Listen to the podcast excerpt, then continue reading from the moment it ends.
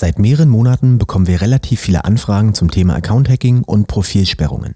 Entweder sind unsere Mandanten Opfer eines Hackerangriffs geworden und können sich nicht mehr in ihre Profile einloggen, oder aber es erfolgte eine Profilsperre oder Beitragslöschung durch den Netzwerkbetreiber, weil sie angeblich gegen die Nutzungsbedingungen verstoßen haben. Bisher betreffen beide Konstellationen vor allen Dingen Instagram, Facebook und TikTok. Es können aber auch andere Netzwerke wie Twitter, LinkedIn oder YouTube eine Rolle spielen. Was in solchen Fällen zu tun ist und wie man sich davor schützen kann, erkläre ich in dieser Folge gemeinsam mit meinem Kanzleipartner David Herz, der Fachanwalt für Urheber- und Medienrecht und IT-Recht ist. Herzlich willkommen in der Anwaltssprechstunde, dem Rechtspodcast der Buse Herz Grunz Rechtsanwälte. Mein Name ist Norman Buse und ich spreche hier mit interessanten Leuten über aktuelle Fälle und spannende Rechtsfragen. Du bist Unternehmerin oder Unternehmer, Person des öffentlichen Lebens oder hast einfach nur Interesse am Recht? Dann bist du hier genau richtig. Los geht's, viel Spaß beim Zuhören.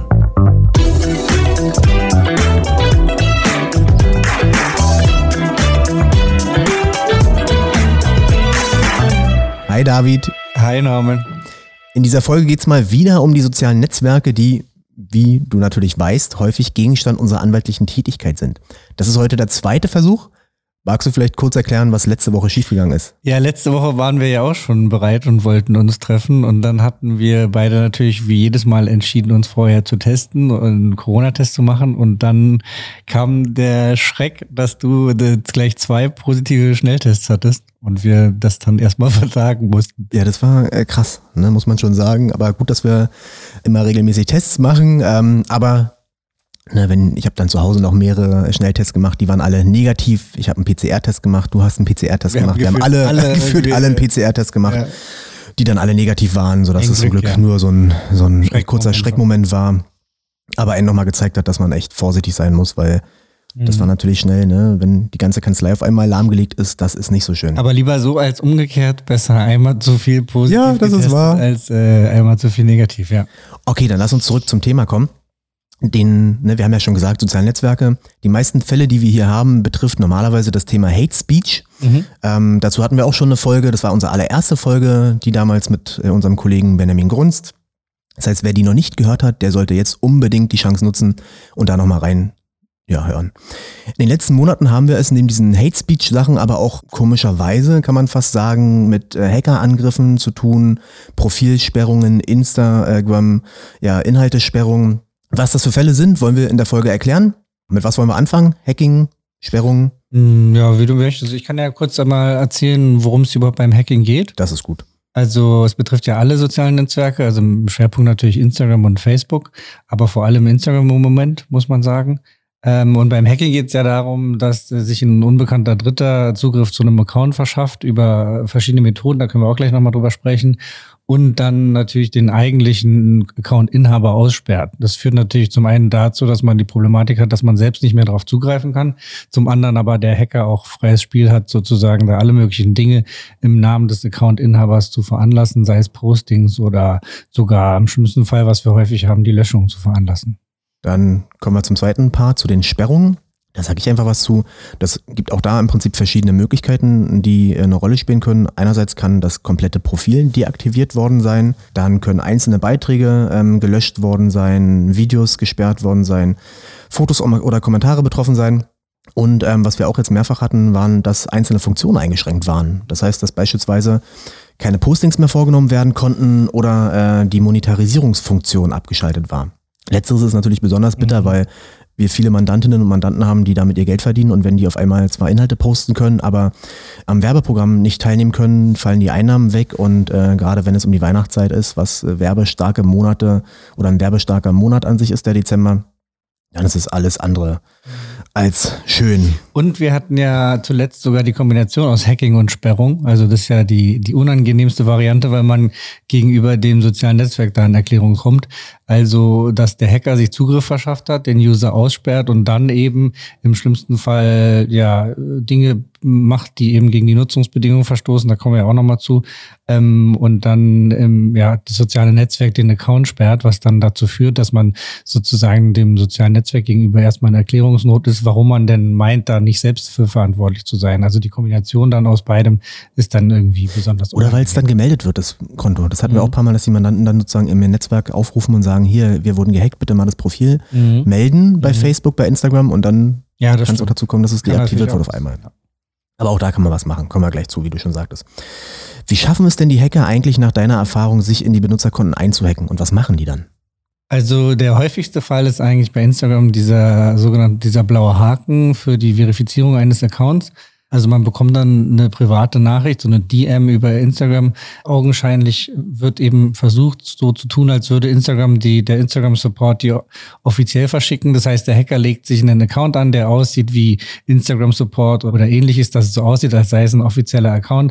Dann bekommt der User eben so eine interne Nachricht. Ähm, bitte äh, verifizieren Sie sich, um diesen blauen Haken zu erhalten. Und dieser blaue Haken ist ja so ein Statussymbol unter Instagram, kann man schon sagen, weil, weil es eben sicherstellt, dass eben nur das, dass das Profil echt ist und nicht von einem Dritten irgendwie betrieben wird, ist natürlich vor allem in der, in der Promi-Szene sehr relevant. Dass, und dass man eine Relevanz hat sozusagen. Das, genau. Das ist ja, wie gesagt, wenn, wenn man den hat, dann hat man sozusagen geschafft als Instagrammer. Ähm, und da wird eben dann versucht, diesen Instagram, oder es wird vermeintlich so getan, als wäre dieser Verifizierungsprozess in Gang zu setzen. Und da müsste man sich dann online anmelden und dann klickt man auf einen Link, kommt auf eine externe Seite, die so aussieht, als ob es eine offizielle Instagram-Seite ist. Dort soll man dann seine Zugangsdaten eingeben und das ist letztlich nichts anderes als so ein Phishing, wo dann eben der Täter sich dann die Zugangsdaten verschafft. So bekommt er sie, kann sich anmelden, kann alles ändern und sperrt dann sozusagen den eigentlichen Nutzer aus. Und zack, man ist draußen. Mhm. Ich hatte das neulich auch mal gesehen, ja, auch da war es eine Direktnachricht, die über Instagram gekommen ist und äh, da sollte man aber Stellung nehmen auf eine Urheberrechtsverletzung. Da stand dann mhm. drin, hier, wir haben gemerkt, dass Ihr Foto oder Ihr Video gegen ein Urheberrecht verstößt. Äh, Sie müssen dazu Stellung nehmen, sonst wird Ihr Account gesperrt. Dann haben die Mandanten mhm. darauf geklickt, die Daten eingegeben und auch dann war das Konto weg. Also es gibt verschiedene mhm. Betrugsmaschen, so nenne ich es mal. Ja die Täter sind meistens recht clever und die machen das auch ganz gut. Die Phishing-Seiten sehen auch wirklich echt aus. Ja, die sehen wirklich gut aus, muss man sagen. Und ähm, manchmal ist es ja so, dass die Mandanten gar nicht wissen, wie, wie eben dieser, dieser Zugang überhaupt erfolgt ist durch den Dritten. Das ist dann besonders schlimm, wenn man es gar nicht nachvollziehen kann, weil man natürlich, wenn man schnellstmöglich den Zugang wieder haben, aber dann weiß man nicht, wie man sich davor schützen kann. Manchmal ist es tatsächlich auch so, dass die eigentlichen E-Mail-Adressen gehackt wurden und dann eben über dieses Passwort wiederherstellen, äh, den Link dann mhm. sich dazu verschafft wird. Also am schlimmsten finde ich es immer, wenn man es im Nachhinein gar nicht nachvollziehen kann, weil dann ist es natürlich schwer für den, für den Betroffenen, sich da zukünftig vorzuschützen. Warum ist es so gefährlich, dass eine fremde Person Zugang zum Instagram- oder Facebook-Konto erhält? Ja, zum einen ist ja natürlich, steckt da oft viel Arbeit drin. Ne? Also im, gerade im gewerblichen Bereich ähm, baut man so einen Kanal ja über Jahre auf. Da, da wird viel Inhalt reingesteckt und viel Kraft. Und zum einen ist die Problematik natürlich, äh, dass dieser Inhalt dann weg sein kann, wenn der Hacker im schlimmsten Fall die Löschung veranlasst und der Betroffene da nicht schnell genug gegen vorgeht oder irgendwelche anderen Probleme bestehen, die das zeitlich verzögern, sodass äh, die Backups seitens Instagram bzw. Facebook weg sind. Das heißt, der ganze Content kann weg sein und im schlimmsten Fall Fall kann natürlich der Hacker auch im, im Namen des Account-Inhabers da Inhalte posten. Und im allerschlimmsten Fall, was wir, was ich jetzt zuletzt hatte, war eben diese Kombination aus, was ich angedeutet hatte, aus ähm, Hacking und Sperrung, dass eben sich derjenige da Zugang verschafft hat und dann kinderpornografisches Material gepostet hat, was dann natürlich zu einer Sperrung des Accounts geführt hat. Aber im ersten Moment entsteht natürlich nach außen hin der Eindruck, dass der Account-Inhaber da solches äh, rechtsverletzendes Material veröffentlicht, was natürlich äh, niemand möchte. Und das hat ja auch nochmal eine ganz andere, einen ganz anderen Einschlag. Das ja. ist ja dann auch gleich noch ein Strafverfahren, was Absolut. da möglicherweise droht. Wenn da kinderpornografische Inhalte verbreitet werden, dann geht es ganz schnell, dass da auch die Polizei mal vorbeikommt und ja. jemand das zu Recht dann auch ja, anzeigt. Völlig zu Recht, ja, genau. Was ich oft mitbekomme äh, von, von den Ängsten von den Mandantinnen und Mandanten ist dann auch so die, äh, die Konstellation oder die, die Frage, dass da ja auch private Informationen, die im Account drin sind, möglicherweise mhm. Vertrauliche Nachrichten, die verbreitet oder die geschickt wurden, ja. dass die dann veröffentlicht werden. Ja, das, das ist stimmt. auch sowas, da hatten wir mal eine Mandantin vor einiger Zeit, die auch so ein TV-Sternchen war. Und der ging es vor allen Dingen auch mit darum, ja, dass sie da mit mhm. Leuten sich ausgetauscht hat und sie ja nicht wusste, wer der Hacker ist. Ja. Sie wusste ja nicht, ob das einfach eine x-beliebige Person ist. Ja. Aus dem Ausland ist es ja meistens, die jetzt zufällig ihr Konto bekommen hat oder ob es ein gezielter Angriff ist und sie da ausspioniert werden sollte und dann Informationen, die sie ausgetauscht hat oder, oder Ansichten über bestimmte Personen da mhm. preisgegeben werden. Ja, und vor allem, wenn es gerade schon länger bestehende Accounts sind, vor allem bei Facebook, was ja ein deutlich älteres Netzwerk ist, da äh, weiß man ja selbst manchmal gar nicht, was vor zehn Jahren gepostet wurde, ist ja denkbar, äh, nicht gepostet, sondern ausgetauscht wurde Klar. per Messenger und die ganzen Nachrichten sind da ja noch abrufbar und dann kann man die natürlich gegen denjenigen verwenden, ja. Ja, und man hat ja auch manche Kontakte ausschließlich noch über Facebook zum Beispiel. Ja. Ich habe ja von vielen Leuten gar nicht mal die Handynummer. Ja, das stimmt. Das heißt, ich habe ja nur, das ist ja meine einzige, einzige Möglichkeit, um vielleicht mit Leuten aus der Vergangenheit nochmal in Kontakt zu treten. Das ist auch nicht schön. Und bei dem TV-Sternchen, zweite äh, Gefahr, die da auch war, war, dass ihr, ihr, Kommunikationskanal mit den Werbepartnern auch weg war. Ja, das mhm. ist in der Branche, in der Medienbranche halt oft so, dass die Leute dann nicht ganz informell angeschrieben werden, ja, mhm, sondern dass einfach eine Nachricht über Instagram kommt, hast du nicht Lust, am ja. TV-Format XY dran teilzunehmen? Und wenn dann da keine Antwort kommt, dann sieht es ja so aus, als wenn man es nicht will. Ja, und die Gefahr besteht natürlich auch, dass man, dass sich dieser ganze Hacking-Vorgang weiter verbreitet, dass dann im Namen des Account-Inhabers eben auch solche Nachrichten verschickt werden, wo dann eben, weil man vertraut ja eigentlich seinem Bekanntenkreis sozusagen, äh, dass man eben von demjenigen dann eine Nachricht bekommt und dann äh, wird eine Seite empfohlen oder was und dann läuft der Hack weiter und dann ist das ganze Netzwerk betroffen und so kann man natürlich auch so ein bisschen seinen Ruf verlieren, indem man da, also hatten wir ja ähnliche Konstellationen mhm. schon, dass dann der, der eigene, also Kundenkreis dann eben denkt, was denn das für ein, für ein unseriöser Unternehmer, der seine Daten selbst nicht im Griff hat. Ich habe jetzt ja auch schon über einen Beispielfall gesprochen mit dem TV-Sternchen. Mhm. Lass uns mal noch ein paar, paar greifbare äh, Beispiele nennen. Ich würde noch einen Fall erzählen, äh, der läuft aktuell noch. Ich nenne ihn mal den, den Showkoch-Fall. Mhm. Da ist unser Mandant äh, eine Person, die aus Hamburg kommt und ähm, auch etwas bekannter ist. Und auch da wurde der Account gehackt. Leider war es auch so, dass er auf diese Verifizierung mit dem blauen mhm. Haken mhm. hereingefallen war, was auch da wirklich gut gemacht war wiederum.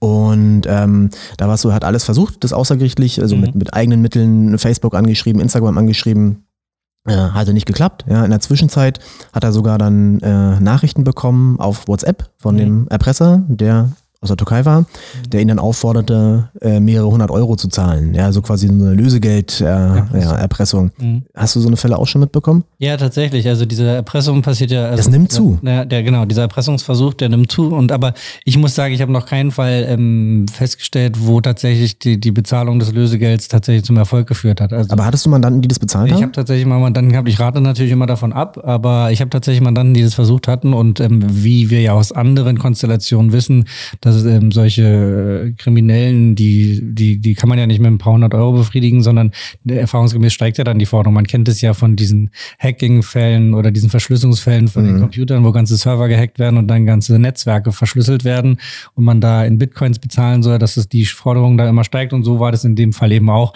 dass erstmal sollte er 200 Euro überweisen, dann waren es 500, dann waren es 1000 und dann dachte er, also er war total panisch und das Geld war locker und hat es versucht, aber es hat tatsächlich auch zu keinem Erfolg gebracht, was eben unsere Empfehlung ähm, bestätigt hat, dass man darauf auf keinen Fall eingehen sollte. Mhm. Der genau. Showkoch, der hatte das auch nicht bezahlt, der wurde dann immer wieder bombardiert mit Nachrichten, aber ne, der hatte dann ein gutes Bauchgefühl mhm. und war sich recht sicher, dass, wenn er das bezahlt, dass das wohl nichts bringen wird. Ja, ich kann ja auch mal von einem Fall erzählen. Äh, ich nenne ihn mal, der Künstler sperrt sich zweimal aus. Ähm, da ging es darum, wir hatten ja eine Zeit lang tatsächlich ähm, gehäuft Galeristen äh, bundesweit, die gehackt wurden. Und äh, die Galeristenszene ist ja auch ähm, ja sozusagen eine sehr enge Nische unter den Künstlern noch. Und da kennt man sich. Und da ist es eben, wie du sagst, auch so, dass man sich äh, hauptsächlich über Instagram vernetzt, weil gerade das Galeristengeschäft äh, funktioniert ja vor allem visuell und da ist ja Instagram das ideale Netzwerk für. Und da war es tatsächlich so, dass er solch, so, so einen Link bekommen hat, wo er sich verifizieren sollte für diesen blauen Haken und dann wurde er ausgesperrt. Dann haben wir mit äh, viel Kraft da recht zeitnah den Zugriff wiederbekommen und dann ist er eben, als er den Zugang wieder hatte, alle seine Nachrichten durchgegangen und da war eben noch so eine Nachricht dabei, hat er draufgeklickt und seine neuen Zugangsdaten, man muss ja dann immer eine neue E-Mail-Adresse angeben, neues Passwort, was ja viele schon vor Herausforderungen stellt und dann hat er eben draufgeklickt und sich, äh, ja, war am selben Tag, habe ich dann den Anruf bekommen mit, ups, ähm, ich habe mich gerade wieder ausgesperrt. Was hast du dann gemacht? Ja, dann haben wir den Vorgang nochmal ange, angeregt und dann hat es eben wieder geklappt. Aber dadurch hat er natürlich wertvolle Zeit verloren. Das ist natürlich doppelt bitter. Ja. Also muss auch dann immer, immer weiter sehr, sehr vorsichtig sein. Ja, der Mandant sagte selber, gegen Dummheit ist kein Kraut gewachsen, aber ähm, ja, gut, aber. Sich, aber gut, rechnet man ja nicht mit. Also man geht ja da einfach nur seine Nachrichten durch, ist froh, dass man es wieder hat, dann häuft sich ja einiges an. Und ähm, ja, genau, ich finde auch, also so schlimm finde ich es jetzt nicht, nachvollziehbar, aber natürlich ärgerlich. Wenn man jetzt Opfer geworden ist von so einem Hackerangriff, wie sollte man dann am besten vorgehen? Mm, zunächst sollte man selbst versuchen, da eben die Mittel zu ergreifen, die Instagram und Facebook oder die anderen Netzwerke zur Verfügung stellen. Erfahrungsgemäß äh, funktioniert es leider nicht so gut. Also gerade bei Facebook landet man in so einer Hilfeartikelschleife. Das Problem ist, dass man ja äh, sich für diesen diesen Vorgang selbst wieder verifizieren muss durch Passwörter und äh, E-Mail-Adressen. Das sind ja aber gerade die Details, die wichtig sind, die aber die Hacker geändert haben. Das heißt, man selbst kommt da manchmal gar nicht so weit, dass man das dann eben entsprechend ähm, in die Wege leiten kann, sodass man da äh, nicht weiterkommt. Aber und wenn man, genau, wenn man es alleine dann nicht hinbekommt, wie können wir dann helfen? Wir würden das Netzwerk dann kontaktieren und eben auffordern, den Zugang wiederherzustellen, indem wir eben sämtliche Daten mitteilen, die wir haben, sei es ähm, ja eben der aktuelle Link zu dem Profil. Manchmal wird ja auch der Name des Profils geändert, damit ändert sich der Link, so dass wir also einfach äh, sämtliche Daten übersenden, die uns bekannt sind, sei es aktuelle Daten, die uns bekannt sind, als auch die, die ursprünglich hinterlegt wurden, unter Beifügungen von Verifizierungsdokumenten, wie zum Beispiel einem Personalausweis, fordern die dann zunächst außergerichtlich auf, den Zugang wiederherzustellen ähm, oder auch die Wiederherstellung in die Wege zu leiten, wenn der Account geändert wurde. Und dann leiten wir das erstmal so ein und warten dann erstmal auf eine Rückmeldung, die dann auch kommt in der Regel. Wenn da keine Rückmeldung kommt, dann müssen wir den zweiten Schritt gehen und der heißt dann zum Gericht. Genau. Und da gibt es dann ja zwei Optionen. Option A, man wäre sehr schnell. Ja, das muss man auch wissen. Mhm. Man muss, wenn es um Recht geht, immer schnell sein. Ja, aber hier, klar, aber hier besonders, weil wenn man schnell ist, kann man ein Eilverfahren einleiten und dann kann man am zuständigen Gericht äh, gucken, dass man dort das, das Recht bekommt, dass man den Zugang wiederhergestellt bekommt. Und ähm, genau, wenn das, wenn man diese, diese schnelle Zeit verpasst hat, dann mhm muss man klagen oder kann man klagen, dann dauert es aber deutlich länger. Ja. Rechtlich ist es ja noch nicht ganz so klar, wie ob man tatsächlich mhm. hier in Deutschland auch klagen kann. Gerade wenn wir so im B2B-Bereich sind, also wir kommerzielle Influencerinnen und Influencer als Mandanten haben, dann ist Facebook der Auffassung, dass der Gerichtsstand Deutschland ausgeschlossen ist, dass äh, irisches Recht zur Anwendung mhm. kommt. Wir sehen es anders. Höchstrichterlich ist es noch nicht geklärt. Ähm, und es gibt Gerichte, die es mal so und mal so entscheiden. Ja, und die besondere Eilbedürftigkeit kommt ja zum einen daraus, dass wir natürlich äh, bei Eilverfahren grundsätzlich erstmal Druck haben vom Gericht, weil wenn man eben zu lange zuwartet, dann geht das Gericht ja zu Recht davon aus, na so eilig kann es ja dann nicht sein, bitte normal klagen und das dauert eben nicht ein paar Tage oder Wochen, sondern ja Monate bis Jahre im schlimmsten Fall, ähm, sondern die Eilbedürftigkeit kommt hier ja auch besonders dadurch, dass wenn der Hacker tatsächlich sehr aggressiv war und das, äh, den Account gelöscht hat und der Account jetzt aktuell einfach gar nicht mehr abrufbar ist, dass die Backups natürlich nicht unbegrenzt äh, bereitgehalten mhm. werden von den Netzwerken, sondern die werden ja dann auch irgendwann gelöscht. Und da kommt ja dann eben die, die besondere Eilbedürftigkeit aus dieser Kombination aus den beiden, dass eins von beiden jedenfalls immer Probleme bereitet, weshalb sich immer empfiehlt, so schnell wie möglich Kontakt zu uns aufzunehmen. Man sollte also ähm, natürlich kann man es selber versuchen, aber dann eben auch möglichst zeitnah gleich Kontakt zu uns aufnehmen. Und auch wenn es nur eben erstmal äh, die Mitteilung des Sachverhalts ist und äh, gerne auch sagen, ich, ich will, will mal noch ein paar Tage warten, aber dass man den Kontakt schon hat, sodass wir dann eben möglichst innerhalb von Stunden tätig werden können. Wie ist so die Erfolgsquote in deinen Fällen? Würde ich schon sagen, bei acht von zehn Fällen klappt es außergerichtlich. Manchmal ist es ein sehr zäher Prozess. Es ist ja so, dass wir die Zugangsgewährung anregen, indem wir da eben außergerichtlich das Schreiben übersenden. Dann ist ja der nächste Schritt, dass wir von dem Netzwerk eine Rückmeldung bekommen mit, ja, machen wir gern, bitte schicken Sie uns einmal die ursprünglichen Daten nochmal. Die haben da so eine interne Formalien sozusagen. Die ursprünglichen Daten, die hinterlegt wurden, gleichzeitig neue, unbefangene Daten, die, wo eben dann der, der Wiederherstellungslink hingesandt werden kann. Und dadurch, dass es so mehrere Schritte sind, anschließend erfolgt dann eben diese Wiederherstellungslink-Versendung. Der Wiederherstellungslink ist aber nur kurze Zeit gültig, so dass wir also mehrere Steps haben, wo es dann jeweils haken kann. Das ist ja ein relativ automatisierter Prozess so dass ähm, es nicht selten passiert, dass in einem dieser Schritte dann das irgendwie ins Stocken gerät.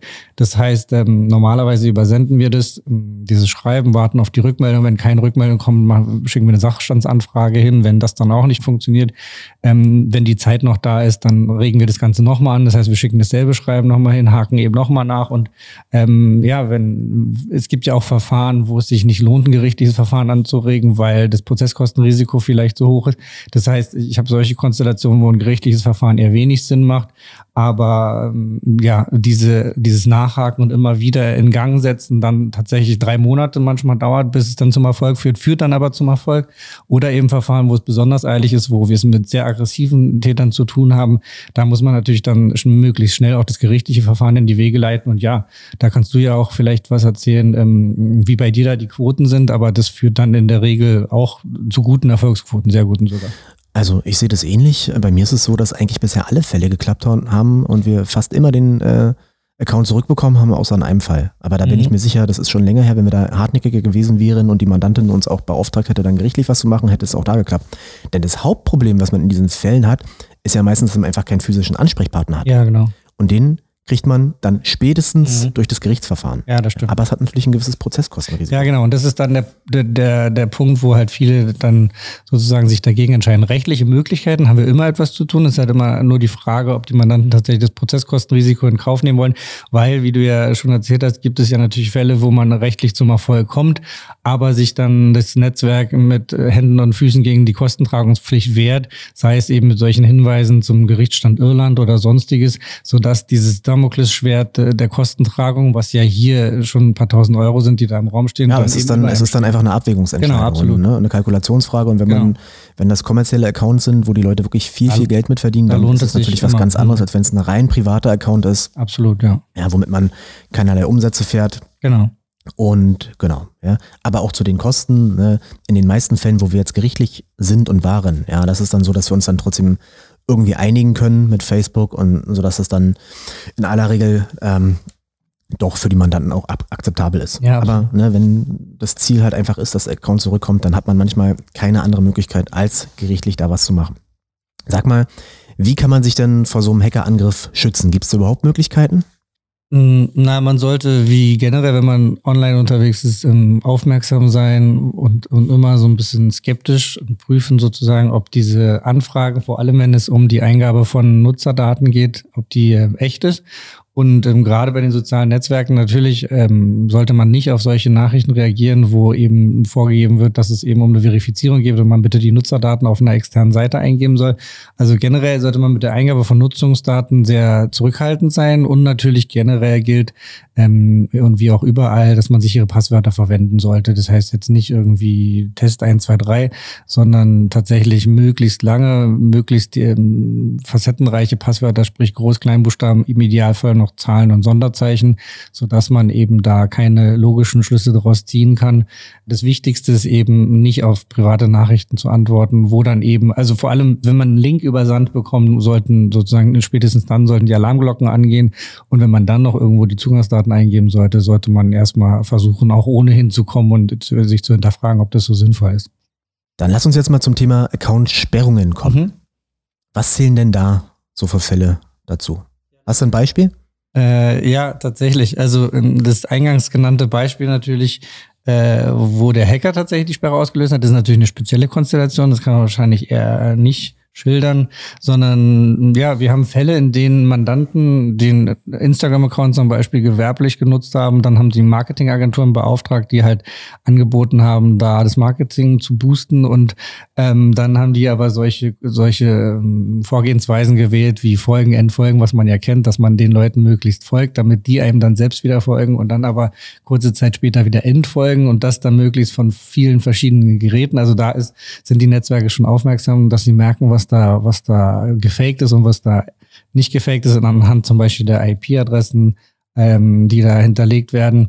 Ähm, ja, das war zum Beispiel ein Fall, wo, was hat, die Mandantin was, was ist dann passiert? Die wurde tatsächlich gesperrt. Mhm. Ähm, komplett. Also erstmal hat sie so eine, ja, so eine Push-up-Nachricht bekommen mit, äh, wir haben folgendes festgestellt, bitte stellen Sie es ab. Und ähm, das wurde dann nicht kurzfristig abgestellt, sodass sie dann komplett rausgeflogen ist. Aber ja, da sind wir auch noch dran, das wiederherzustellen. Ähm, erfahrungsgemäß ist es mit den mit den Sperren ja, da sind ja recht ähm, ja, umgänglich, würde ich sagen, so dass, ähm, wenn man da darauf hinweist, wir wurden gesperrt und entweder wir können es nicht nachvollziehen oder aber die Rechtsverletzung ist abgestellt, dann, dann bekommt man den Account ja meist wieder mit dem Hinweis, ja, wir haben es wieder freigestellt, aber übrigens bitte beachten Sie unsere Nutzungsbedingungen kurz gesagt. Und dann natürlich auch Fälle, wo es Urheberrechtsverletzungen ganz klassisch, klassisch gibt, wo eben gerade äh, Instagram, das drängt sich ja auf, wo man eben Bilder verwendet, äh, wo man eben nicht die Rechte dran hat. oftmals weiß man ja leider gar nicht, was so der Grund ist. Ja, das Äh, stimmt. Nach BGH-Rechtsprechung sind die Netzwerke verpflichtet, einen darauf hinzuweisen. Und die Möglichkeit zu geben, das abzustellen. Genau, das machen die meistens jetzt auch. Früher war es noch ein bisschen anders. Mhm. Ich hatte äh, einen Fall, ähm, wo ein TikToker ähm, betroffen war. Der hatte ein Video von seinem Kind beim Fischen oder beim Fischefangen Mhm. gezeigt. Das sah ganz lustig aus. Das ging auch ziemlich schnell viral. Und das Video wurde gelöscht oder gesperrt. Ja. Dann hat, das, äh, hat er dagegen eine Beschwerde eingereicht. Dann wurde es wieder freigeschaltet. Mhm. Aber seine Kontofunktion als solche, die wurden für sieben Tage eingeschränkt. Das heißt, er konnte sieben Mhm. Tage nichts posten, nichts schreiben. Ja. Und was der Grund war, wusste er damals nicht. Ja, das Mhm. haben wir dann auch zum Anlass genommen, um dagegen vorzugehen. Es hat auch geklappt. Ähm, aber es war trotzdem sehr skurril, weil wenn man nicht weiß, was man falsch gemacht hat, Ja. ist es einfach unangenehm, dass man, weil dann kann man es ja auch für künftigen Inhalt Ja, nicht so absolut. richtig berücksichtigen. Ja, vor allem hat man dann die Sorge, dass man gleich wieder gesperrt wird, was ja auch nicht selten passiert. Genau. Dass man dann eben wieder drin ist und dann ist man schwupps wieder gesperrt und man weiß eigentlich gar nicht wo. Genauso im Zusammenhang mit den Demonetarisierungen bei YouTube. Da gibt es ja auch viele, viele Mandanten, die davon betroffen sind. Genau, da hatten wir gerade einen Fall Genau. bei uns, da wurde zum Glück auch schon geklärt, ja, da war unsere Mandantin, ähm, die hatten auch einen YouTube-Channel und ähm, die hatten auch keinen Hinweis bekommen, Mhm. meine ich, ähm, und wurde, da wurde einfach die äh, Monetarisierungsfunktion für 30 Tage Mhm, ausgesetzt. Ich, ja. Ja, und auch da ist dann, ne, das hatten wir eingangs schon drüber besprochen, gerade in lukrativen Zeiten, wo die Werbeeinnahmen eigentlich fließen, wenn man dann erstmal 30 Tage raus ist, ist es Mhm. nicht schön. ja. Ne, Im Nachgang haben wir es dann rausgefunden, es wurde damit begründet, dass, äh, also es wurde dann irgendwann mal, nachdem man sich da äh, Mhm. zehnmal hin und her geschrieben hat, nachdem man auch da einen gerichtlichen Beschluss im Eilverfahren bekommen hat, haben wir dann mal mitbekommen, was der Grund gewesen war. Und Mhm. das waren dann zwei Videos, wo angeblich irgendwelche Drogensachen gezeigt wurden. Mhm. Ja, aber das ist so, das war halt äh, Quatsch. Mhm. Ja, es war einfach Quatsch. Aber Mhm. da wusste man, da haben wir es dann so gemacht, ne, einfach um auch was man vorbeugend da machen kann. Wir haben dann erstmal diese beiden Videos deaktiviert Mhm.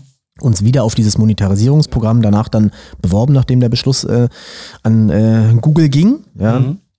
Und ähm, dann wurde es auch wieder freigeschaltet. Mhm. Ja, so einen ähnlichen Fall hatte ich tatsächlich auch mal, wo es dann, äh, wo der Mandant einfach die, Demo also die Demonetarisierung des YouTube-Kanals äh, eingeschränkt wurde, beziehungsweise abgeschaltet wurde.